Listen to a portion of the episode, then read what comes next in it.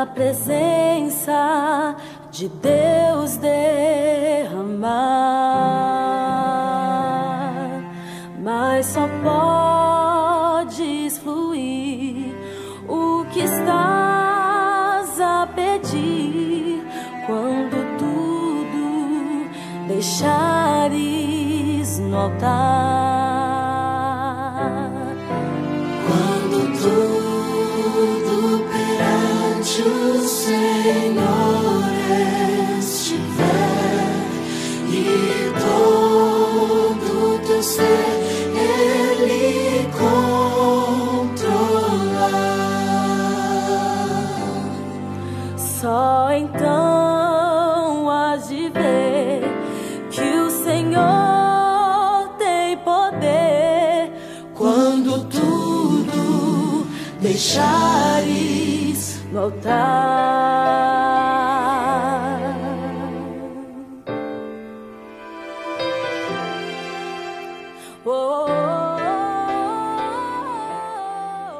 Olá, aqui é o Marcos Vicente.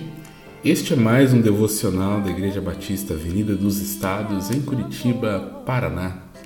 Hoje é segunda-feira, dia 10 de agosto de 2020. Esta semana nossas meditações serão acompanhadas de música, canções que inspiram nossa alma e elevam o nosso espírito, traduzindo em forma melódica as profundezas do nosso ser. Não é? A música que acabamos de ouvir foi composta pelo norte-americano Elisha Hoffman, ministro de louvor presbiteriano que morreu em meados de 1929. Em português, ela foi traduzida com o título em fervente oração. Esta canção é um convite para orarmos com um desafio, deixar tudo no altar. A verdade bíblica para esse desafio pode ser encontrada em 1 Samuel, capítulo 1, versículos 10 e 11. Diz assim: E Ana, com amargura de alma, orou ao Senhor e chorou muito. Ela fez um voto, dizendo: Senhor dos exércitos, se de fato olhares para a aflição da tua serva e te lembrares de mim, e não te esqueceres da tua serva, e lhes derem um filho homem, eu o dedicarei ao Senhor por todos os dias da sua vida, e sobre a cabeça dele não passará navalha. Ana vivia numa época em que as mulheres casadas, sem filhos, sofriam desprezo social, escárnio e até mesmo uma rejeição conjugal. A oração dela é intensa, parece até uma negociação com Deus. Mas ao longo da história, percebemos que não era uma negociação, e sim uma entrega. Oração sem entrega não é oração, é apenas um monólogo. Uma oração fervorosa não tem a ver com amplitude na voz, gritaria ou qualquer coisa do gênero, até porque Ana apenas mexia os lábios.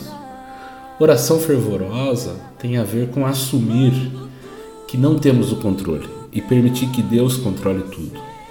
Só então, só então, veremos que o Senhor tem poder. E tal como Ana, que ao finalizar a sua oração seu rosto já não era o mesmo, seremos transformados em fervente oração. Que Deus te abençoe.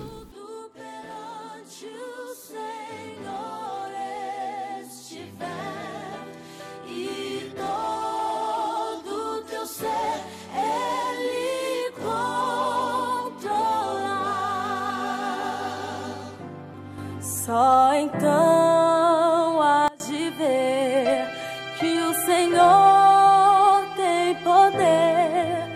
quando tudo deixares